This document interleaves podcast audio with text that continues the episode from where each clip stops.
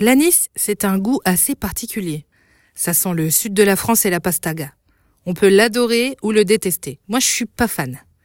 Et ce goût, on le retrouve dans plein d'autres aliments, et notamment le fenouil. Pourquoi? Eh bien, je vais vous le dire dans ce podcast.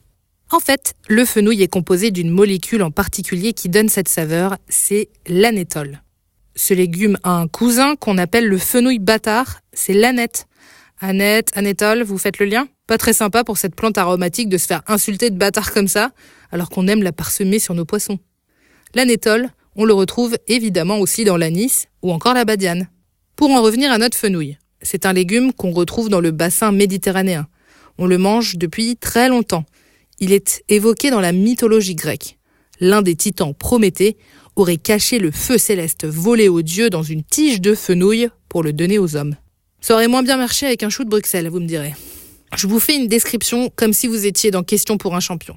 En botanique, la plante appartient à la famille des Apiacées. Elle est originaire de Syrie, ramenée en Italie où sa culture se développe au cours du XVIe siècle. Je suis, je suis, je suis. Vous l'avez. L'histoire raconte que Catherine de Médicis, encore elle, l'aurait rapportée dans ses valises en France.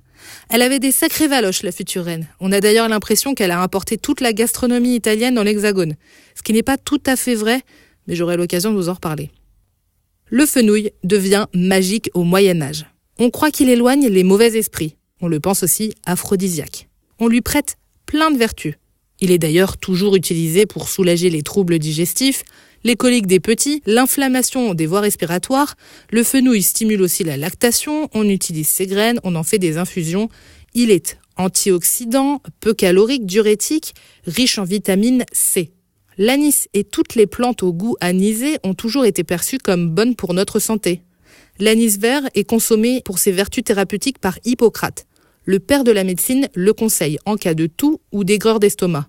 En Asie, on suce de l'anis étoilé quand on a mauvaise haleine.